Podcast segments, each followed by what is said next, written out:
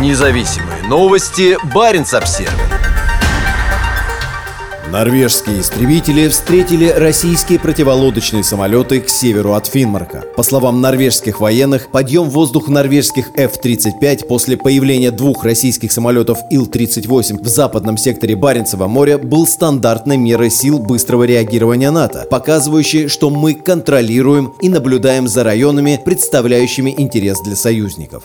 В четверг два норвежских F-35, выполняющих функции сил быстрого реагирования НАТО на севере, были подняты воздух по тревоге с аэродрома Эванос для встречи российских самолетов, вылетевших с аэродрома Североморск-1 на Кольском полуострове. Силы быстрого реагирования – это поднятие норвежских самолетов в воздух для идентификации вблизи воздушного пространства страны иностранных самолетов без транспондера. За весь постсоветский период российские самолеты ни разу не нарушали воздушное пространство Норвегии, и поднятие норвежских истребителей воздух по тревоге для встречи россиян считается стандартной процедурой. Российские самолеты вылетели с аэродрома Североморск-1 на Кольском полуострове, где базируются как Ил-38, так и более крупные Ту-142. Во время полетов над Баренцевым морем они занимаются поиском подводных лодок НАТО. Сейчас на севере Норвегии проходят два крупных военных учения – Joint Viking и Joint Warrior. Joint Warrior – это военно-морские учения под руководством Великобритании у берегов Нурлана и Трумса, в которых задействовано около 8 тысяч военнослужащих, 30 кораблей, 4 подводные лодки и множество самолетов от морских патрульных до транспортных. В последние годы британские и американские подводные лодки усилили патрулирование в северных водах по мере роста напряженности в отношениях с Россией.